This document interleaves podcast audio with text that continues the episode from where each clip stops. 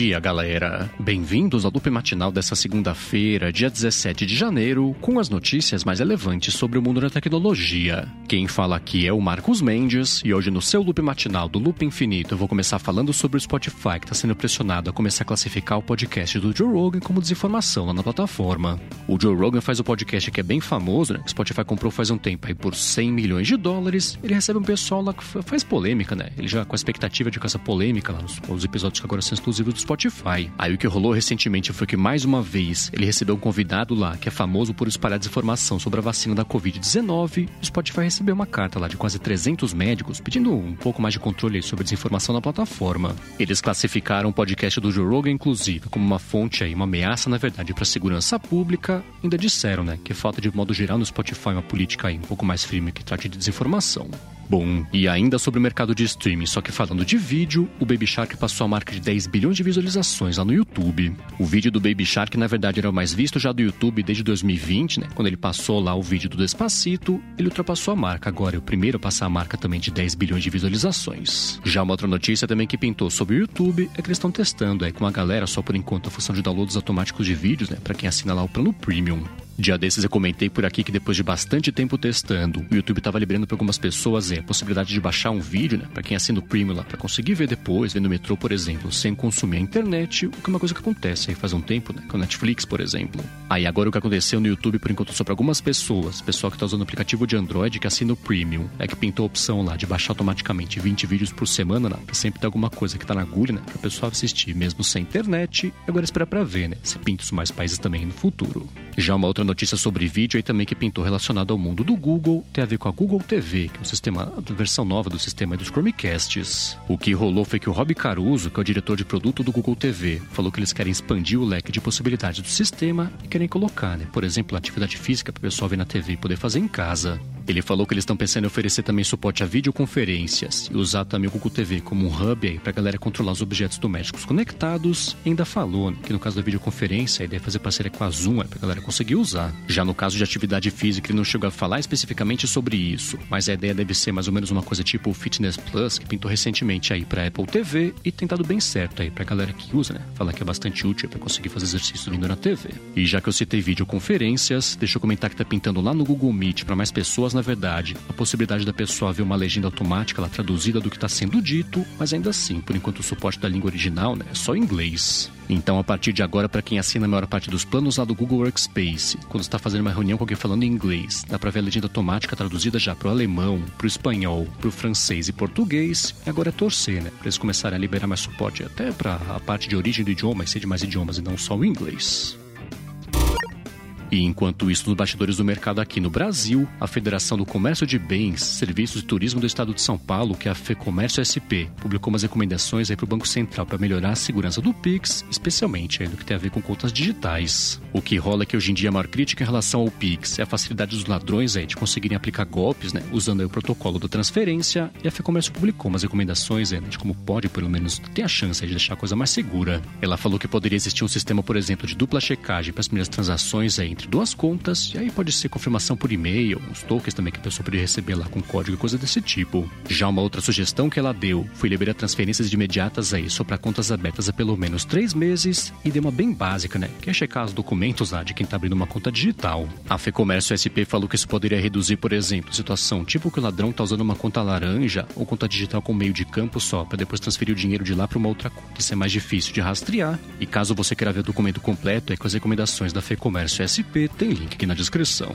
E ainda de bastidores do mercado, só que falando de Estados Unidos, pintou um projeto de lei no Senado americano que obrigar as empresas a facilitarem bastante aí o acesso à informação dos termos de uso, né? Que são os documentos cumpridos aí que existem hoje em dia, mas com um jeito bem mais fácil aí da galera entender. Esse projeto de lei que obriga as empresas a colocarem junto lá dos termos completos de uso uma espécie de selo com informações nutricionais, né? Só com dados básicos lá que são importantes da pessoa ficar sabendo e se ela quiser ela segue em frente, né? Com a leitura dos termos completos. Um dos autores dessa proposta citou um levantamento, inclusive feito há 10 anos já, então de 2012, que mostrou que o americano passa em média, passaria em média, lendo na verdade, 76 dias úteis aí de termos de uso, se lessem tudo que fosse apresentado para eles, então é bem provável, né, que seja o dobro hoje em dia aí, que bastante gente está usando mais coisas aí nos últimos 10 anos. Agora, uma outra coisa de bastidor aí que pintou em Washington na semana passada foi a investigação lá sobre o ataque ao Capitólio americano em 6 de janeiro de 2021. A novidade da vez sobre isso é que o comitê que está investigando esse ataque convocou o Facebook, o Google, o Twitter e o Reddit também para prestar depoimento, né? Para falar sobre o ataque, o que eles sabiam antes desse ataque, fizeram depois também para conseguir até passar os documentos para investigação e tudo mais. Eles estão bravos, né? Porque eles não têm passado informações importantes sobre a coisa toda. Então eles tinham sido questionados já por esse comitê sobre o que eles sabiam antes do ataque, se poderiam ter feito mais até para evitar, tinha passando informação também para o FBI, né, que eles estão passando ou não de informação para eles aí, para conseguir responsabilizar os autores desse ataque, estavam satisfeitos aí com as respostas recebidas até agora. O líder desse comitê investigativo comentou inclusive que as empresas estão parece que até de propósito, né, evitando de passar documentos que poderiam fornecer informações importantes sobre a investigação, e foi por isso, né, que eles convocaram todo mundo a prestar depoimento a partir da semana que vem.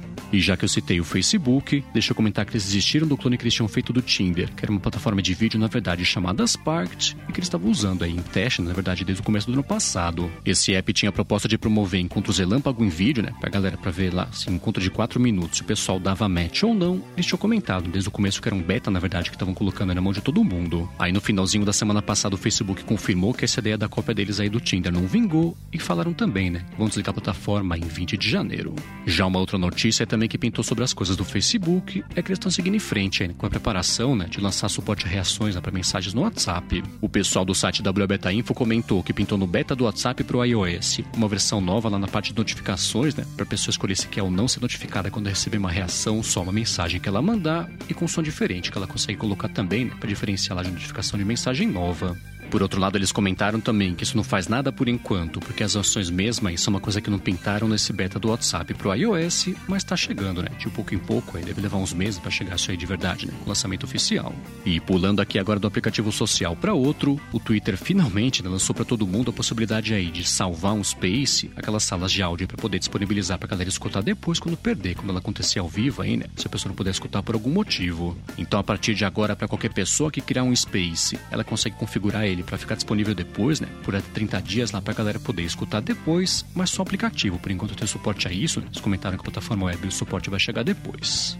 E por último aqui de plataformas sociais, está voltando aí com tudo o Second Life, né, que fez bastante sucesso no começo dos anos 2000. O Second Life, para quem não chegou a conhecer, ele até foi descrito na época como uma evolução do The Sims, então eram umas salas virtuais lá, um mundo virtual na verdade, pra galera entrar com avatar, poder interagir e tudo mais. Isso tá bem dentro aí da proposta do metaverso do Facebook, né, e do resto de iniciativas também imersivas que tem rolado no mercado. Aí o Second Life nesses últimos anos, na verdade, até continuou ativo, né, só que bem sob o radar de todo mundo aí, teve vários processos e tudo mais, mas eles confirmaram agora que por conta desse interesse renovado em plataformas digitais desse tipo, eles estão voltando à tona, até com o cofundador também voltando para a empresa. Aí, além disso, eles falaram também que receberam investimento que vai ser bem importante, né, para eles terem fôlego aí, para poder voltar com tudo, ainda com uma força extra, com as patentes que eles tinham desde o começo, né, que vai ser bem importante para eles agora, especialmente quando o assunto é concorrência.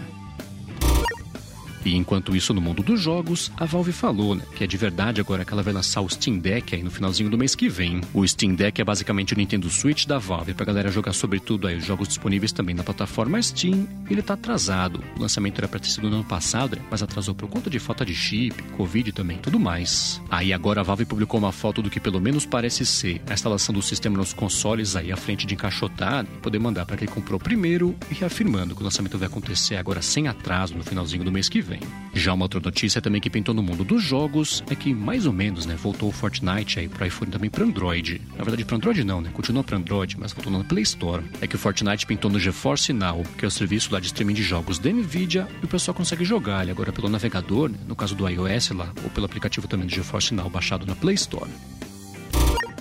Bom, e por último aqui hoje eu vou falar sobre a Apple e sobre mais um problema que posso estar enfrentando aí para fazer o headset imersivo, né? A expectativa, pelo menos, era anúncio que acontecer nesse ano ainda. O Mark Gama da Bloomberg comentou que o plano original da Apple era anunciar o headset agora mais ou menos em junho, né? Durante a WWDC, ainda lançar ele no finalzinho desse ano em quantidades bastante limitadas. Aí o que ele comentou agora é que parece que a Apple vai ter que adiar esses planos dela, que ela tá com bastante dificuldade na parte de superaquecimento do headset, parte de câmera também, de sistema, que basicamente é tudo aí que precisa fazer o headset funcionar Então é bem provável, né, que ele seja anunciado e lançado também só no ano que vem. Apesar disso, ele comentou que a Apple está seguindo em frente com o plano pelo menos aí de dar suporte esse headset no iOS 16, que deve ser anunciado aí na metade desse ano. Então espera para ver, né, se a Apple vai conseguir a tempo pelo menos anunciar o produto, né, para conseguir matar a curiosidade de todo mundo na metade do ano.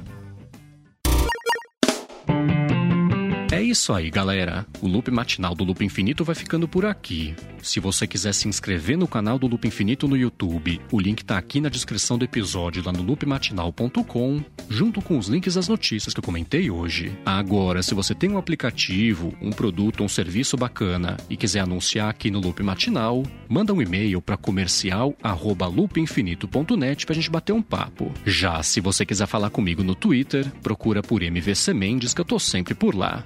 Obrigado pela audiência, obrigado a quem apoia diretamente também aqui o podcast no apoia.se barra e picpay.me barra. E eu volto amanhã de manhã. Falou!